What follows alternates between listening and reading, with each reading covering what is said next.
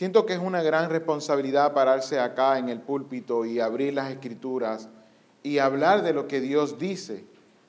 Porque lo que hacemos cuando nos paramos acá es que hablamos de parte de Dios y delante de Dios.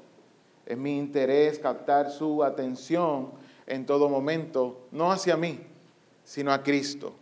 Yo tengo muchísimos defectos, las palabras pueden ser que de momento no salgan, posiblemente diga cosas que usted no está esperando que yo diga con respecto a la palabra de Dios.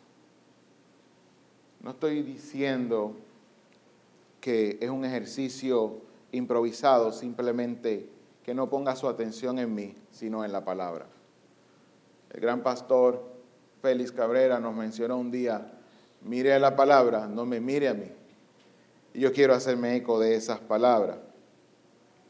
¿Ha notado que a diario nosotros estamos expuestos a lo que es el pecado? La consecuencia del pecado ha dañado todo y cuando miramos noticias debiéramos decir que lo que vemos son malas noticias. La pregunta entonces es, ¿por qué son malas noticias y no buenas noticias? Nos gustan las buenas noticias, pero las buenas noticias escasean. Es lamentable. La pregunta entonces que surge es, ¿por qué pasan estas cosas? Yo creo que todos nos hemos preguntado cuando hemos enfrentado una situación complicada, ¿por qué esto ocurrió? ¿Por qué no fue de otra manera? Y eso es justo, preguntarlo. La realidad es que el pecado todo lo que toca lo daña. No sabe hacer nada bien. Yo quiero poner en su mente una ilustración que usted imagine que usted va a colocar una sábana blanca dentro de una lavadora y en vez de limpiador le coloca tinta. Ya en cada una de nuestras mentes las sábanas están dañadas dentro de una lavadora. Eso es lo que hace el pecado. Todo lo que toca lo daña. Todo lo que toca lo daña. Y quedarán tan dañadas que necesitarán de un buen blanqueador. En la mañana de hoy estaremos predicando bajo el título El pecado en acción. Y es mi interés, es mi propósito que quedemos todos convencidos de que el pecado está a la puerta y nos codicia. Necesitamos un sustituto. Vaya conmigo si es tan amable al capítulo 4 de Génesis y estaremos allí del versículo 1 al versículo 15. Génesis capítulo 4 versículo 1 al 15. Cuando usted lo tenga allí, por favor, comuníqueme con un amén que está allí para que podamos dar lectura.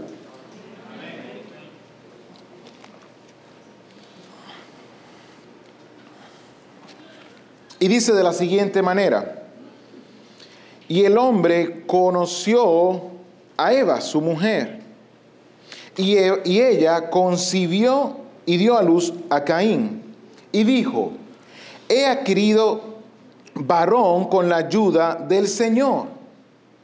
Después dio a luz a su hermano Abel, y Abel fue pastor de oveja, y Caín fue labrador de la tierra.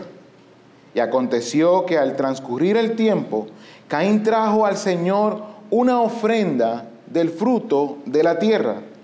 También Abel, por su parte, trajo de los primogénitos de sus ovejas y de la grosura de los mismos. Y el Señor miró con agrado a Abel y a su ofrenda. Pero a Caín y a su ofrenda no miró con agrado. Y Caín se enojó mucho y su semblante se demudó. Entonces el Señor dijo a Caín, ¿por qué estás enojado y por qué se ha demudado tu semblante? Si haces bien, no serás aceptado, y si no haces bien, el pecado yace a la puerta y te codicia, pero tú debes dominarlo. Caín dijo a su hermano Abel, vayamos al campo. Y aconteció que cuando estaban en el campo, Caín se levantó contra su hermano Abel y lo mató. Entonces el Señor dijo a Caín, ¿dónde está tu hermano Abel? Y él respondió, no sé, ¿soy yo acaso guardián de mi hermano? Y él le dijo, ¿qué has hecho? La voz de la sangre de tu hermano clama a mí desde la tierra. Ahora pues, maldito eres de la tierra que ha abierto su boca para recibir de tu mano la sangre de tu hermano. Cuando cultives el suelo, no te dará más su vigor. Vagabundo y errante serás en la tierra. Y Caín dijo al Señor, mi castigo es demasiado grande para soportarlo. He aquí, me has arrojado hoy de la faz de la tierra, y de tu presencia me esconderé y seré vagabundo y errante de la tierra, y sucederá que cualquiera que me halle me matará. Entonces el Señor dijo, no será así, pues cualquiera que mate a Caín siete veces será venga, sufrirá venganza. Y puso el Señor una señal sobre Caín para que cualquiera que lo hallase no lo matara. Oremos. Padre, estamos delante de tu presencia, hemos cantado tu palabra, hemos orado tu palabra y ahora estamos listos con nuestros corazones preparados para ser edificados, transformados por medio de la proclamación de tu palabra. Te pido, Señor, que seas tú asistiéndome en este tiempo, pero que también seas tú asistiendo a la audiencia para que ellos puedan también ser edificados, transformados, alcanzados por tu palabra. No permitas que nosotros estemos solo expectantes a que termine el tiempo, sino que seamos transformados, que salgamos mejor de lo que hemos entrado, que tu palabra se haga viva en nuestras vidas para la alabanza de tu gloria. En el nombre de Cristo Jesús oramos. Amén. Me tomé la libertad de dividir esta porción bíblica de 15 versículos en cuatro partes. La primera tiene como tema o subtítulo La esperanza contra el pecado. Segundo, la advertencia sobre el pecado. Número tres, el producto del pecado. Y número cuatro y último, la consecuencia del pecado. Sí, hermanos, hoy vamos a estar hablando acerca del pecado. Esperanza, advertencia, producto y consecuencia. Yo quiero que usted vaya conmigo al primer capítulo de Génesis para que nosotros coloquemos estos versículos en su contexto. Porque el primer versículo comienza diciendo que el hombre conoció a Eva, su mujer, y concibió entonces Eva un niño. ¿Cómo es que Adán y Eva llegan al capítulo 4 de Génesis? Resulta que Dios creó todas las cosas y las creó buenas en gran manera. En el principio creó Dios los cielos y la tierra. ¡Wow! Y creó de la nada. Él lo hizo todo para su gloria. Sin embargo, nosotros vamos un poco más adelante y vemos que en el versículo 26 Dios dijo, hagamos al hombre a nuestra semejanza, conforme a nuestra semejanza, a nuestra imagen, conforme a nuestra semejanza, y ejerza dominio sobre los peces. Entonces Dios en su creación creó a un hombre para que entonces tomara el lugar de un ¿qué? un representante, que ejerciera dominio sobre todo. Más adelante vemos que Dios vio al hombre solo, no es bueno que el hombre esté solo. Hagámosle ayuda idónea. entonces donde Dios toma de la costilla de Adán y hace ayuda idónea para él. Sin embargo, tenemos el primer matrimonio en el Edén, puestos en un jardín, no tenían mucho que hacer, cuando digo no mucho que hacer me refiero a que no tenían que esperar que las cosas nacieran, estaba todo listo, perfecto, y hubo un problema. Llegamos entonces al capítulo 3, donde hubo entonces la desobediencia. Eva entonces es engañada. Y yo quiero que usted vaya conmigo y vea lo que dice entonces el versículo 16 del capítulo 2 y luego vayamos al capítulo 3, versículo 6. Mire lo que dice el versículo 16 del capítulo 2. Y ordenó Dios, ordenó el Señor Dios al hombre diciendo, de todo árbol del huerto podrás comer. Había alimento disponible. Pero del árbol del conocimiento del bien y del mal no comerás porque el día en que de él coma, ¿qué sucederá? Ciertamente morirás. Vemos entonces que hay una conversación hasta cierto punto que no entramos en ese detalle ahora, solo estamos colocando el capítulo 4 en contexto, y vemos que la mujer, versículo 6, capítulo 3 dice, cuando la mujer vio que el árbol era bueno para comer, que era agradable a los ojos y que el árbol era deseable para alcanzar sabiduría, ahí es donde está el problema. Cuando ella vio que era bueno para comer y tenían de todo para comer, cuando ella vio que era agradable a los ojos, ya estaba siendo atraída por el pecado. La tentación se ve bien para comer, está agradable. Y el árbol era deseable, pero no solo deseable, sino para alcanzar sabiduría. ¿Cuál era la intención entonces de la serpiente en este momento? Lo que quería simplemente era venderle el sueño de que ellos serían igual a Dios si comían del fruto. Y yo quiero que usted piense en eso. Igual a Dios. Dios es perfecto. Y podríamos nosotros decir, para efectos del mensaje que estamos predicando, podríamos decir lo siguiente. El pecado viene a raíz de querer alcanzar una perfección que no nos corresponde. Hace unas semanas atrás escuché a un capellán decir las siguientes palabras. En el Nuevo Testamento la palabra perfección o ser perfecto es utilizada de esta manera. Es poder hacer aquello para lo que fuiste diseñado. ¿Mm? La silla donde usted está sentada es perfecta, porque lo sostiene. Fue diseñado para sostenerla. Sin embargo, ahora tenemos a Eva viendo que se puede alcanzar la sabiduría, ser como Dios. Hay un problema. Eso escapa a la perfección porque Dios no creó, o Dios no nos creó, Dios no los creó para que ellos fueran como Él. El propósito de Dios crear al hombre, lo vimos, para que ejerciera dominio sobre la tierra. Él creó una creación, valga la redundancia, hizo la creación por el poder de su palabra. Necesito a alguien que la domine, que ese dominio, que la cuide. Entonces el propósito perfecto o llegar a ser perfecto para Adán en este tema del que estamos hablando sería hacer aquello para lo que Dios lo diseñó, no ser igual a Dios. Y ahí hubo un problema.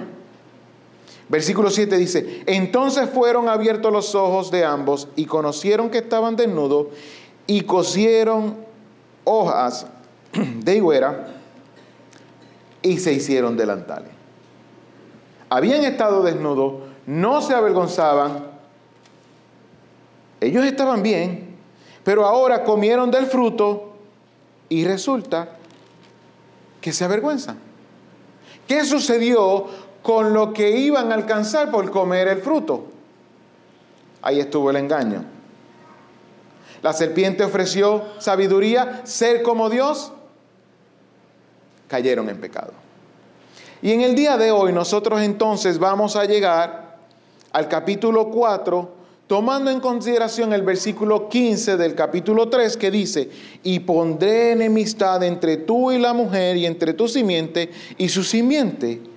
Él te herirá en la cabeza y tú lo herirás en el calcañar.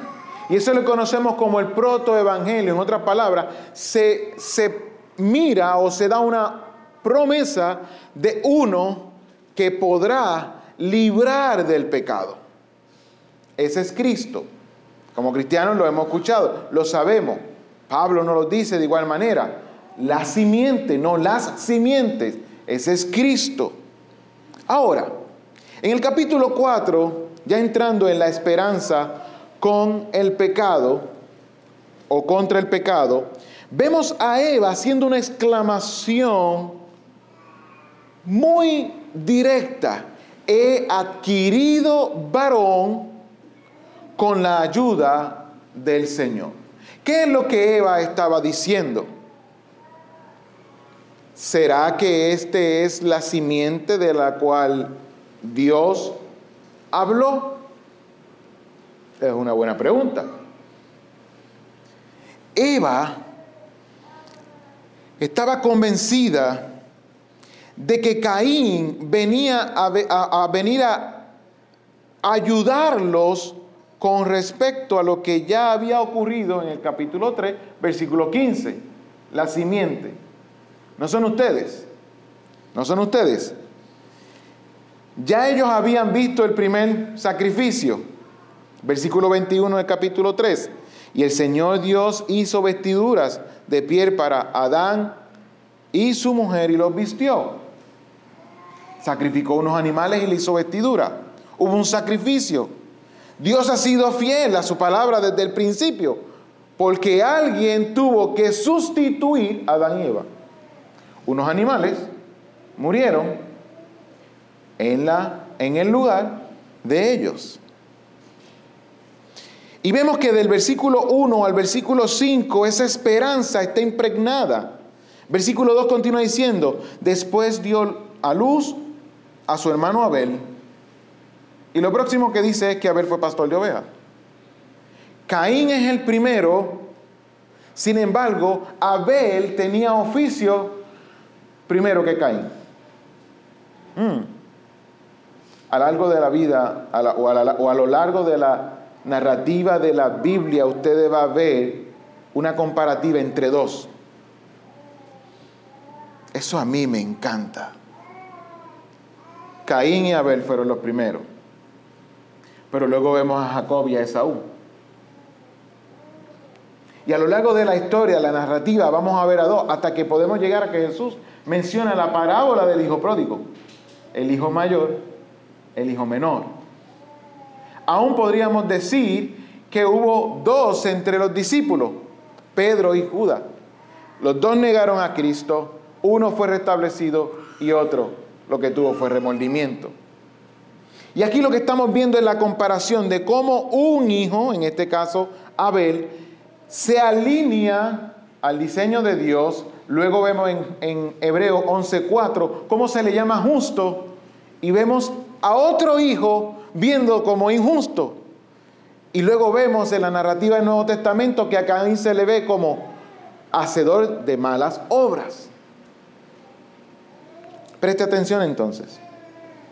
Caín fue labrador de la tierra y aconteció que al transcurrir el tiempo, oh, a causa del pecado el tiempo comienza a transcurrir. Qué interesante. ¿Por qué? Ciertamente morirán.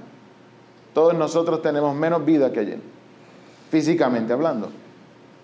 Mañana estaremos menos vivos físicamente hablando que hoy.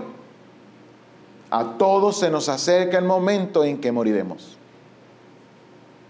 Eso no ha cambiado, porque la paga del pecado es muerte, y eso ha sido lo que el pecado ha venido a trastocar. También Abel, por su parte, trajo de los primogénitos de sus ovejas, y note ahí que dice, de sus ovejas. ¿Qué trajo Caín?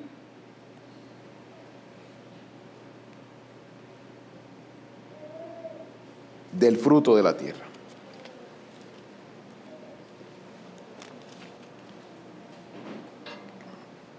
Caín trae del fruto de la tierra, sin embargo Abel trae de sus ovejas. Yo quiero que usted preste atención a qué es lo que están haciendo los hermanos. Caín nace primero, Abel tiene oficio primero, Caín hace una ofrenda primero. Abel trae de sus ovejas y de la grosura de los mismos y luego hay un resultado. Los dos hicieron algo y un resultado. Dios vio con agrado a Abel, Dios vio con no, no vio con agrado a Caín. La razón es por qué. Y el Señor miró con agrado a Abel y a su ofrenda, pero a Caín y a su ofrenda no miró con agrado. El resultado de que Dios no mirara con agrado la ofrenda de Caín fue que se enojó mucho y su semblante se demudó. Y ahí vemos la esperanza contra el pecado porque Abel lo que estaba mirando era, yo necesito morir. El pecado me ha llevado a muerte. Sin embargo, voy a traer a una oveja para que me sustituya, reconociendo en que esa oveja va a pasar por lo que yo merezco. Por otro lado, Caín dice, bueno, yo tengo muchas frutas, mucha abundancia de esto, yo voy a traer, pero rápido. Mientras más rápido, mejor. No, mientras más rápido, mejor no. Porque no era que ellos no tenían un modelo a seguir. Ya Dios había sacrificado unos animales, Adán y Eva lo habían visto. Ya se había hecho por primera vez. La pregunta es cómo entonces Abel sabe que eso es lo que hay que hacer. Bueno, el texto no lo dice. Esa es la contestación más fácil, ¿no? El texto no lo dice, sin embargo, si conocemos al Creador, conocemos lo que Él exige de nosotros. Y para eso está la Escritura. Él, sabía y las preguntas que debía haber hecho, y estoy simplemente ya asumiendo, porque yo hago muchas preguntas, pero si hubiese sido Abel, papá, ¿qué fue lo que pasó? Cuéntanos. Ay, mijo, si tú supieras, nosotros estábamos en un jardín tremendo. Se daba de todo. ¿Y dónde está ese jardín? Mm, ni para allá, mire. ¿Y qué fue lo que pasó? Adán debió haber contado la historia a sus hijos. Lo vemos en el, en el registro bíblico. Deuteronomio 6, 6 nos exhorta que debemos hacer las cosas intencionalmente. Versículo 20 de Deuteronomio capítulo 6 dice, para que cuando en el futuro tus hijos pregunten, le podamos decir que lo que ha hecho Dios en nosotros. Entonces, la esperanza contra el pecado estaba en un sustituto en alguien que ocupara el lugar de morir. Abel lo entendió, Caín no lo entendió. Pero ahora vemos cuál fue la advertencia de eso, sabiendo ya que se necesitaba entonces un redentor, un sacrificio aceptable a Dios y sabemos que Jesús es Cristo. Ese es Cristo. Por eso es que necesitamos un sustituto. Pero mire la advertencia, versículo 6. Entonces el Señor dijo a Caín. Yo quiero que note ahí la intención que Dios inicia, muy intencional, inicia la conversación. Caín, ¿por qué estás enojado? ¿Y por qué se ha demudado tu semblante? Esto es una pregunta que nosotros utilizamos a diario. ¿O me equivoco? ¿Por qué te molesta? Sí, vamos entrando en tema. Tu cónyuge hace algo, para entrar en un tema un poco más intencional, le molesta, a usted le molesta, ¿y qué, qué usted le pregunta? ¿Qué fue lo que te molestó? La pregunta que Dios le hacía a Caín traía la intención de llevarlo a considerar lo que hizo su hermano que le agradó para llevarlo a decir, es que me molesta que él lo haya hecho y yo no lo hice, ¿cómo lo hago? Muéstrame. Abel, tú me das una de tus ovejas para yo hacer un sacrificio agradable a Dios. Pero eso no fue lo que hizo. Y es lo que muchas veces nosotros no hacemos. Hacemos las cosas mal, fallamos hay un hermano o el mismo Dios por medio de la Escritura diciéndonos por qué te molesta y nos encismamos a mantenernos molestos, porque sí. ¿Por qué te molesta? Y vemos la primera intención de parte de Dios, cómo inicia a traerlo a hacerlo bien. Continúa la conversación de la siguiente manera. ¿Y por qué se ha demudado su semblante? Termina la pregunta. Versículo 7 dice, y si haces bien, se la está dando. Esto es dado. Si haces bien, entre paréntesis, si haces como Abel, si miras la ofrenda que traes como Abel, si entiendes que mereces morir y ofreces un sacrificio en sustitución tuya, ¿no serás aceptado? Estaba fácil. Y nosotros podríamos pensar, estaba muy fácil. Estaba muy fácil porque ya nosotros sabemos la historia completa. Pero en aquel momento no es tan fácil y cuando estamos molestos o estamos en pecado, no es tan fácil decirle, Dios, he pecado, perdóname, ayúdame a hacerlo conforme a tu voluntad agradable a ti. De eso es lo que estamos hablando. Porque vemos en el texto que nos dice que él estaba enojado, mucho. Caín se enojó mucho. Su semblante se demudó, e, e, está fruncido, está, no hay quien le coja un número. ¿Sí? Y luego continúa diciendo, y si no haces bien. Yo me detuve aquí un poco porque yo pienso que que el texto debió haber dicho, si no haces bien serás rechazado. Es lo lógico. Si haces bien serás aceptado. Si no haces bien está hablando de la contraparte. La contraparte de ser aceptado es rechazado, ¿sí o no? Dios no lo rechazó. Dios no lo rechazó. Le dio la contestación para que viniera. Que no viniera otra cosa. ¿Nos estamos entendiendo? Veámoslo en el texto. Y si haces bien el pecado, yace a la puerta. ¿Qué pasó ahí? Y si no haces bien, ¿dónde está el que será rechazado? No. Si no haces bien, hay un problema. Ya la humanidad cayó en pecado y el pecado está esperando a la puerta a que tú le des la oportunidad para tomar ventaja. Yo quiero que usted piense la última vez que usted se molestó, que usted no pudo entender por qué estaba molesto, cuáles fueron las decisiones que tomaron. No me tiene que decir, yo sé que fueron malas. Todas las decisiones que tomamos cuando estamos molestos, cuando no entendemos la razón de nuestra molestia, son malas. Y muchas ocasiones nosotros nos colocamos en los zapatos de Caín. Nos colocamos ahí y hacemos así y nos ponemos feos. Yo no estoy diciendo que sea fácil y que lo haya alcanzado, porque yo me molesto el día, yo me molesto, tiene 24 horas, duermo por lo menos 5, yo te diría que 19 horas del día yo me molesto, aunque sea un minuto, porque yo voy a, lo mejor a tomar café y no hay harina. acuérdate que tienes que ser agradecido y luego voy a hacer otra cosa y no está. O luego entró una llamada y me tomó más tiempo de lo esperado, o de momento se me perdió algo y no lo encuentro.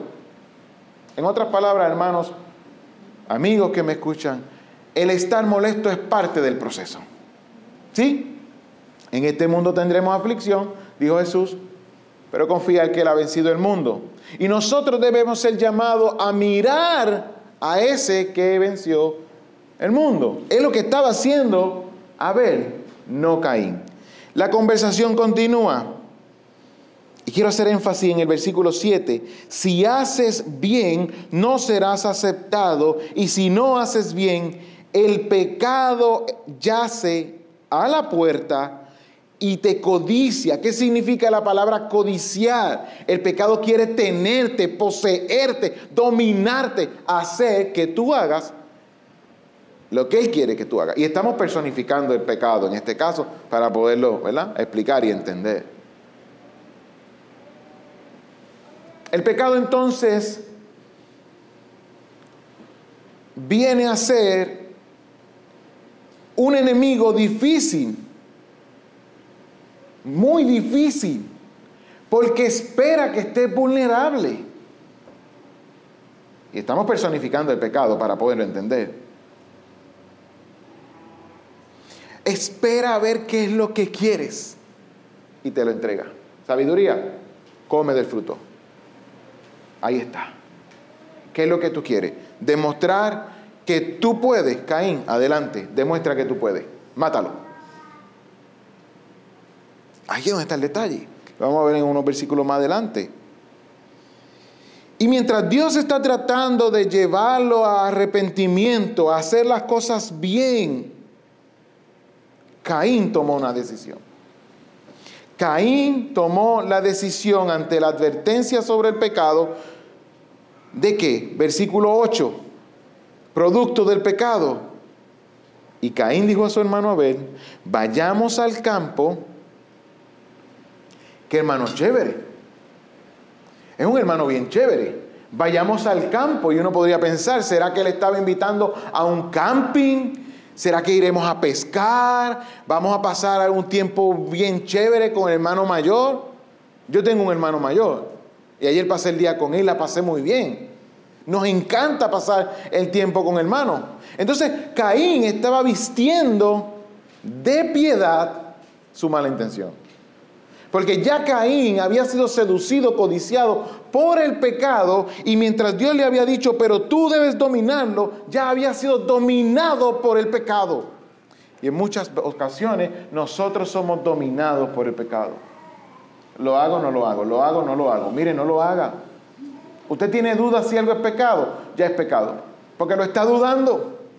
Porque Dios no le va a dar duda. Ay, ¿será pecado levantar mis manos cuando estamos cantando y adorar a Dios? Ay, yo no sé si va a la escritura. Y usted sabe que debemos que adorarle. Hemos sido creados para adorarle a Él, para que glorificarlo y gozarnos de Él para siempre. ¿Será pecado? Y usted lo menciona y entra en duda. Muy probablemente es pecado. Lo busca en la escritura y no está es que no me atrevo a preguntar a los pastores porque es que me van a decir, y si me dicen que es pecado, pues gloria a Dios, si te dice que es pecado, no lo haga. Entonces, en ese versículo 8 vemos que, que el pecado lo único que puede producir es muerte al portador y a su semejante. Prácticamente Caín lo que estaba era deteriorándose deteriorándose porque el pecado lo tenía dominado. Con una apariencia de piedad, llama a su hermano al campo, se levanta, lo mata, se convierte entonces en asesino. ¿Sí? Primero, vemos a Caín no viendo a Dios como merecedor de una ofrenda, no viendo su pecado. Tome nota de eso. Caín no vio su pecado, tomó en cuenta que debió haber traído lo que fuera, ofrenda del fruto de la tierra. Se convierte en asesino, versículo 8. Versículo 9 al 15, vemos entonces la consecuencia de ser dominado por el pecado. Ya él es asesino. Ahora vamos a ver cómo se convierte en un mentiroso. Entonces el Señor dijo a Caín, ¿dónde está tu hermano? Usted se ha dado cuenta que cuando usted toma un examen o cuando tiene una evaluación, están las contestaciones correctas y las incorrectas. ¿Sí o no? Ok, estamos, estamos en, en línea. La contestación correcta a esa todos la sabemos, o por lo menos la hemos escuchado. Y yo se la voy a decir. Entonces el Señor dijo a Caín, ¿dónde está tu hermano? Señor, lo maté, perdóname. No hice caso, el pecado me sedujo y, me dominó, perdóname, perdóname, maté a mi hermano. Le dije que íbamos al campo, lo engañé y lo maté, perdóname, merezco morir. Y Dios que no rechazará a un corazón contrito y humillado, lo hubiese perdonado.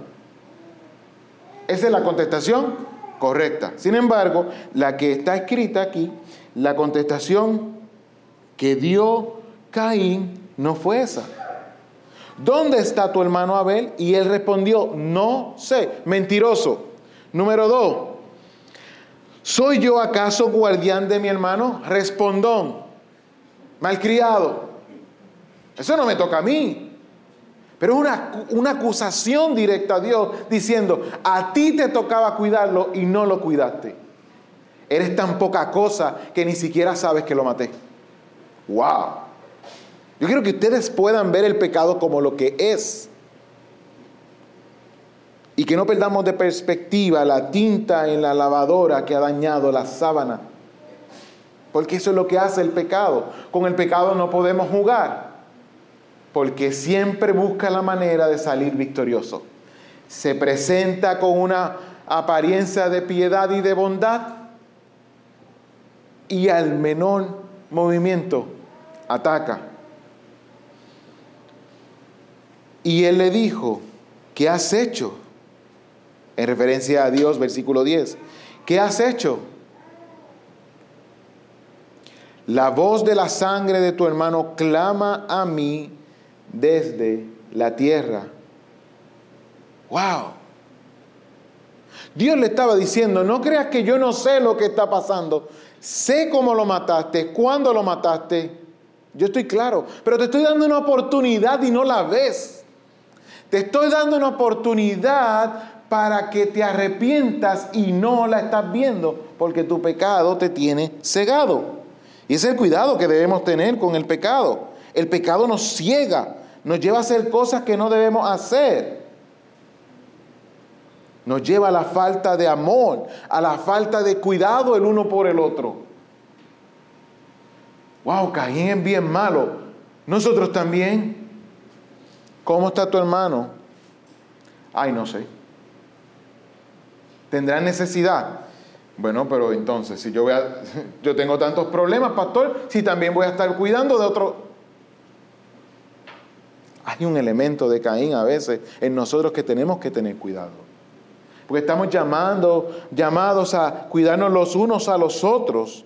Y ya hemos estudiado que los unos a los otros, esa frase aparece algunas 59 veces en la escritura los unos a los otros y sabrán que son mis discípulos si se aman los unos a los otros. Y aquí tenemos un representante, en este caso Caín, que está representando todo lo opuesto.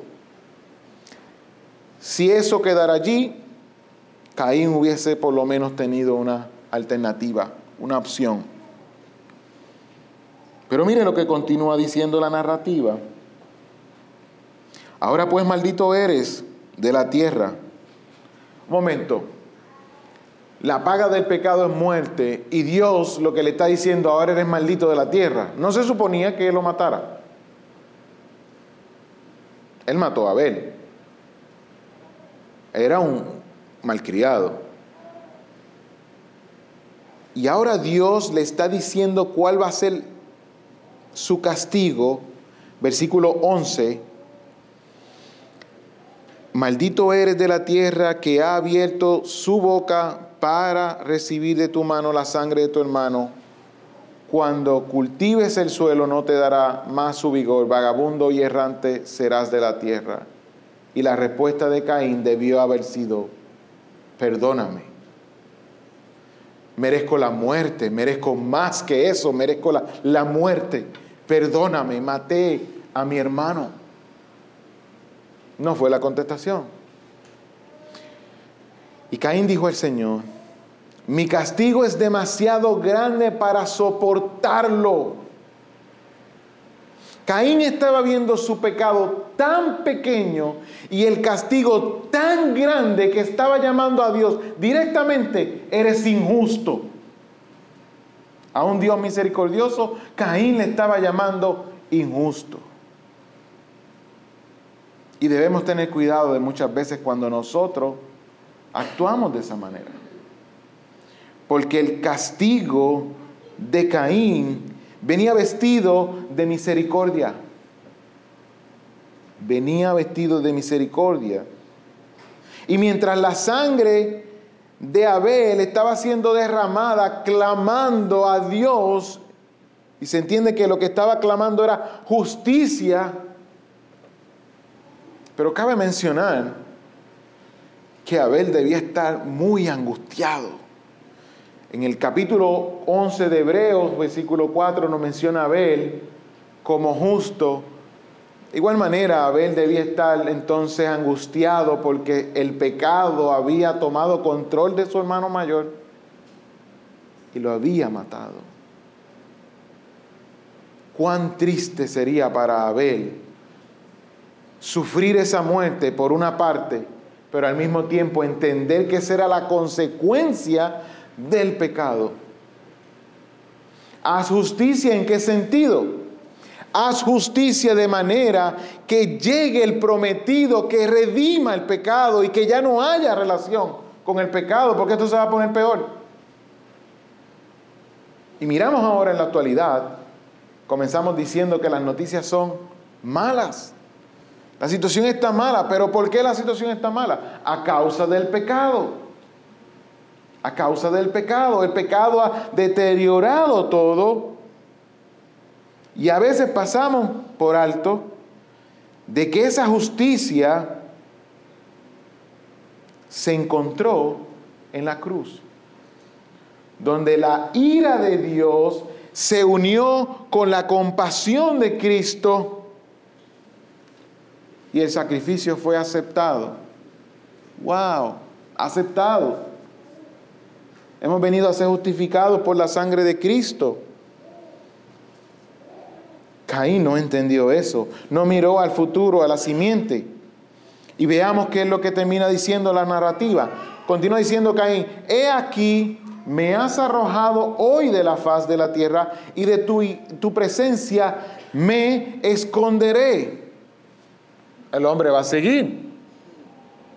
No debemos buscar a la presencia. David no anhelaba estar en la presencia de Dios. Y Caín está diciendo, me esconderé de tu presencia. Qué bien podría salir de ahí. Qué cosa buena hubiese salido o podría salir cuando nos escondemos. Aprendí hace un tiempo, o alguien me hizo reflexionar en lo siguiente. Como padre, yo quiero que cuando mis hijos fallen, corran a mí. Me duele cuando fallan. Me duele el pecado de mis hijos. Me duele cuando pelean entre ellos. Me duele cuando cometen un error. Me duele. Pero más me duele cuando huyen de mí, se esconden. Porque yo quiero ayudarlo. Y si ese soy yo que soy humano, imagínese Dios cuando fallamos debemos correr a Él. Él nos está esperando con brazos abiertos. Piense en eso. Y Caín estaba ahí teniendo la conversación con el Señor y estaba rechazando el amor de Dios. Y de tu presencia me esconderé y seré vagabundo y errante de la tierra. Y sucederá que cualquiera que me halle hará lo mismo que hice con mi hermano, me matará. Ya su visión estaba cegada, de modo que veía que los demás actuarían conforme como él actuó. Ese era el momento para decirle, si lo pudiéramos decir, en el versículo 15, tal vez Dios debía haber dicho, cállate y muere, deja de existir. Y volvemos una vez más la misericordia de Dios. Entonces el Señor dijo, no será así, pues cualquiera que mate a Caín, siete veces sufrirá venganza. No entiendo. Caín acaba de matar a Abel y Dios va a proteger la vida de Caín. ¿Qué estaba Dios diciéndole a Caín? La venganza me pertenece. Nadie va a tomar mi lugar. Nadie va a tomar mi lugar. Pero no lo entendió. Y puso señal, una señal sobre Caín para que cualquiera que lo hallase no lo matase. Yo quiero que usted vaya conmigo un recorrido más adelante, versículo 24.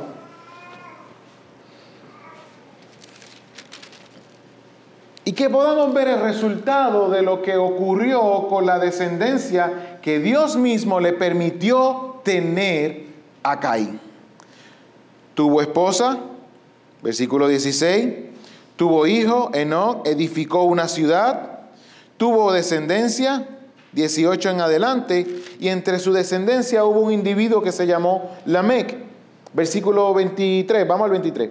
Y Lamec dijo a sus mujeres, Ada y Sila, oíd mi voz, mujeres de Lamec, prestar oído a mis palabras, pues he dado muerte, mire eso, a un hombre por haberme herido y a un muchacho por haberme pegado. ¿No se convertía ahora la descendencia de Caín como él? Dominados por el pecado. Versículo 24. Si siete veces es vengado Caín, entonces Lamec lo será setenta veces siete.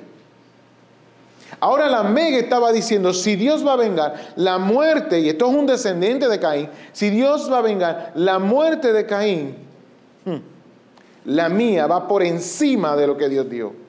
Eso es lo que hace el pecado. Todo lo que toca lo daña. No deja nada sin trabajar. Y debemos tener cuidado de eso. El pecado trae consecuencias.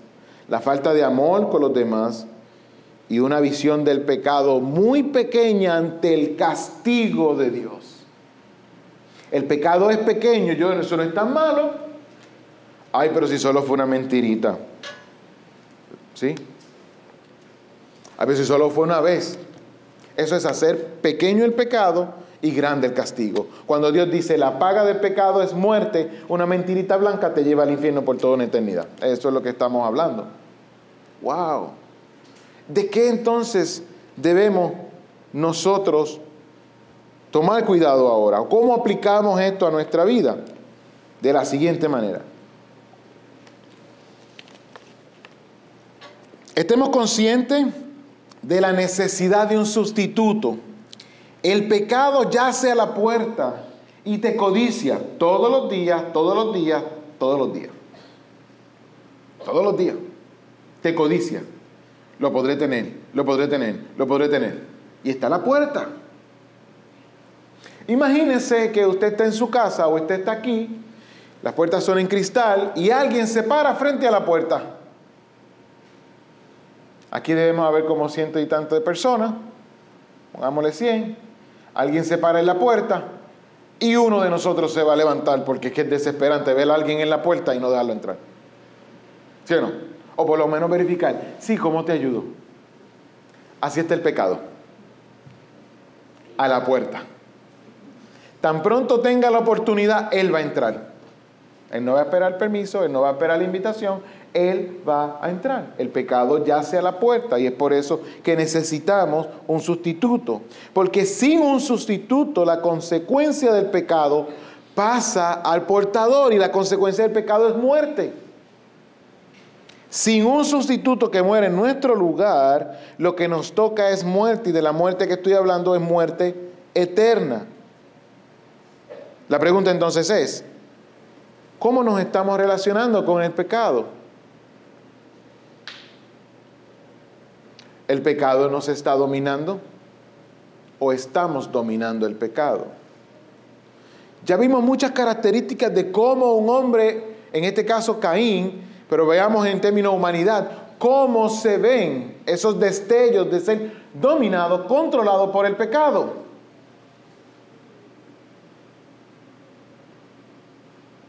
No acepta corrección, no ve la buena intención de la otra parte.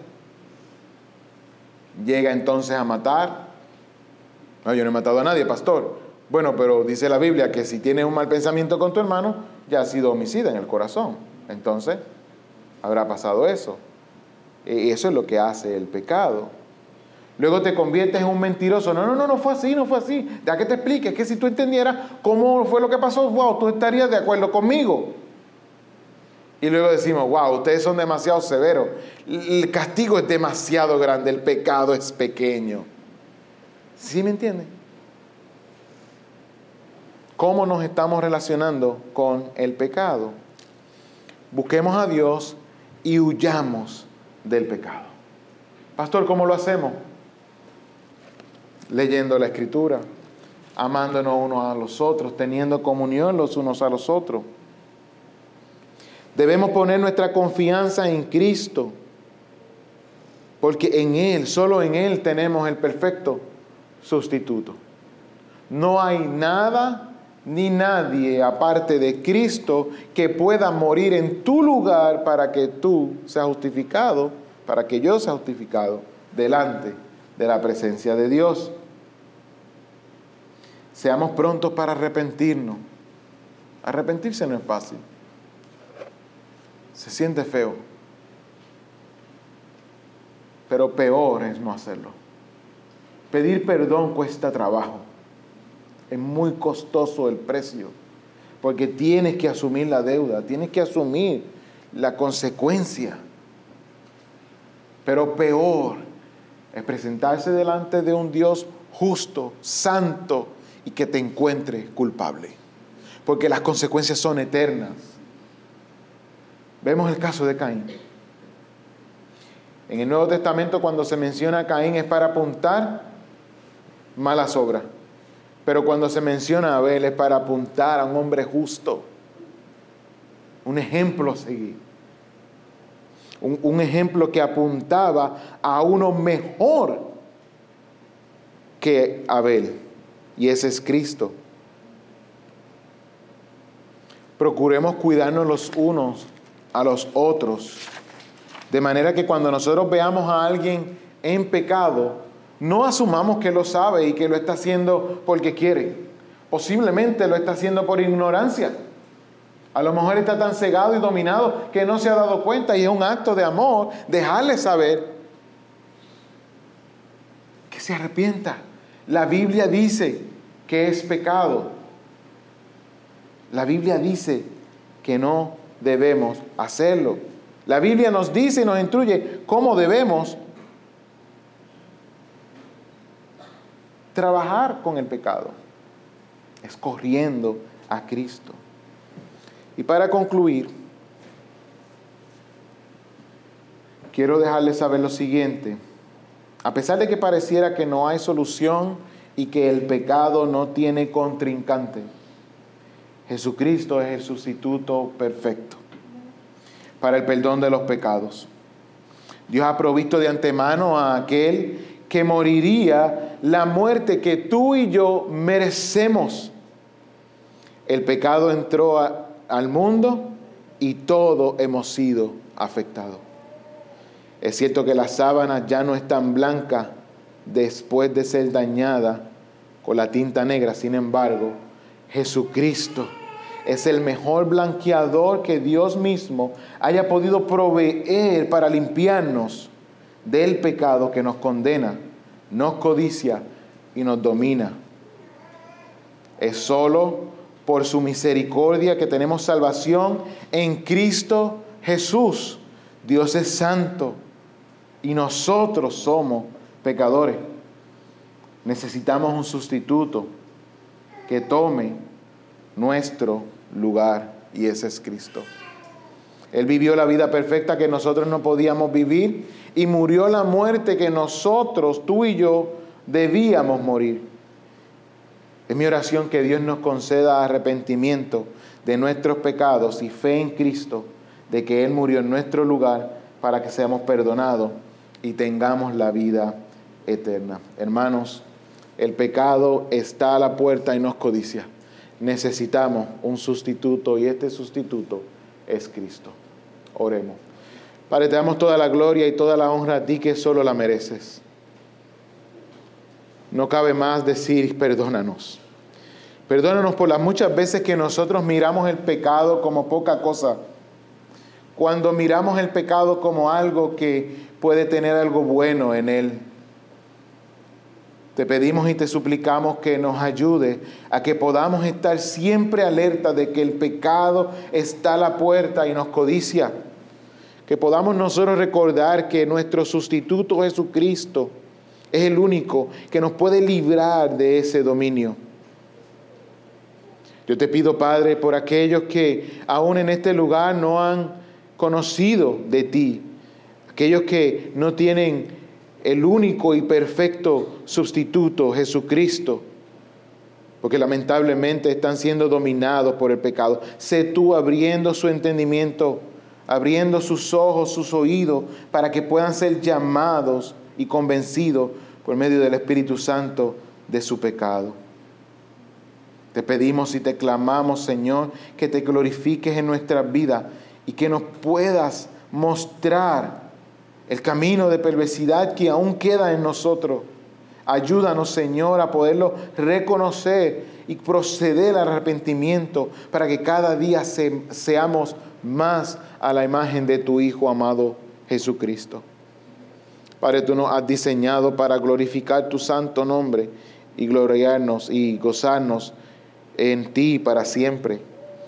Nos has diseñado a la imagen perfecta para que podamos tener una relación perfecta contigo, con la creación y con nuestros semejantes.